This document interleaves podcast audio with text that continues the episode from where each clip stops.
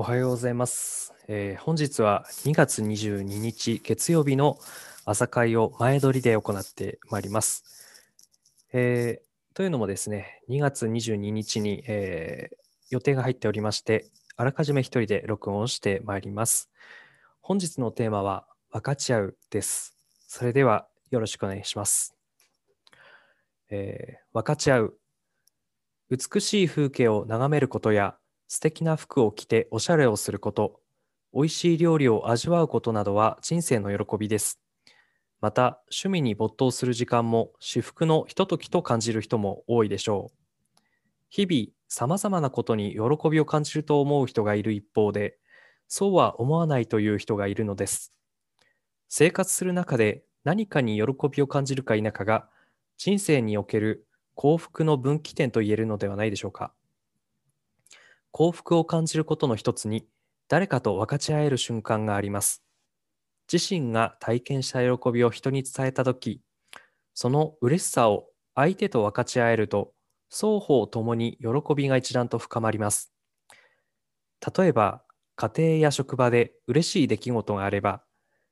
家族や同僚と語り合ってみてはいかがでしょう。人は他者と喜びを共有することで希望が湧いてきます。そして人が伝える嬉しさや楽しさは必ず周りを明るくするものなのです。今日の心がけ、喜びを伝えましょう。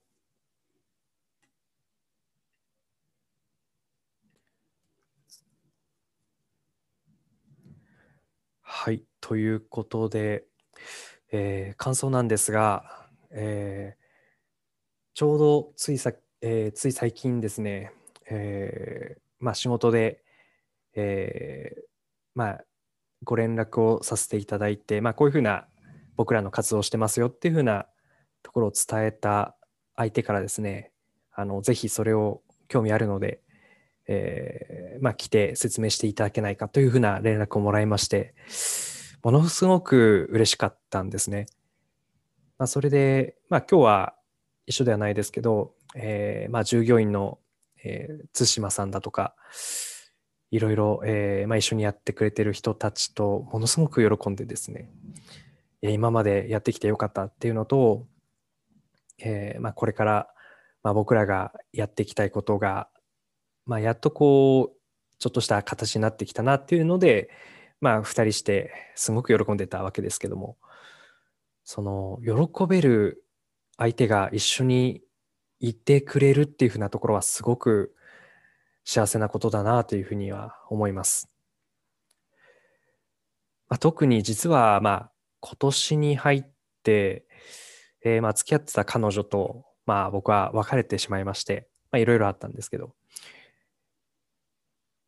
まあその出会いと別れとの中でやっぱりこう一緒に喜んだりとか、まあ一緒に美味しい料理を味わったりだとか、うん、楽しんだりっていう風な相手がいることはすごく幸せだなっていうふうには今思いますね。その、まあ一緒にいてくれる存在に、まあ、感謝しながらですね、今をこう一生懸命頑張って生きて、えー喜びあふれるような人生にしていきたいですし、まあ、できれば、えーそういうふうな喜びっていうのを、まあ、自分たち以外にもですね、こう地域だとか社会に、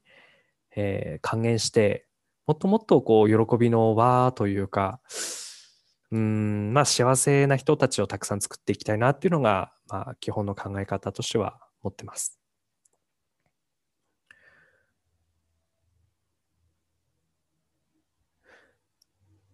昔僕はもともと結構暗い人間だったんですけど、ここ最近経営者の先輩から言われたのは、赤澤くんって明るいよねというふうに言われまして、あの、寝垢だっていうふうに言われたんですけど、すごくびっくりしたんですね。あの、自分はもう10代の頃からずっとこう、ネガティブで、ネクラな側の人間だと思っていたので、まあ、それで人生初めて寝垢だっていうふうに言われて、ものすごくびっくりすることがありました。まあ、それの、なんで寝垢になることができたかなと思うと、やっぱりこれまでこう積み重ねたところがあって、昔はその自分のことがあまりこう信じられないとか、自信がないだとか、そういうふうなところがあったんですけども、今、自分にやっとこう自信が出てきて、そのおかげで値上がりになったなというふうなところもあります。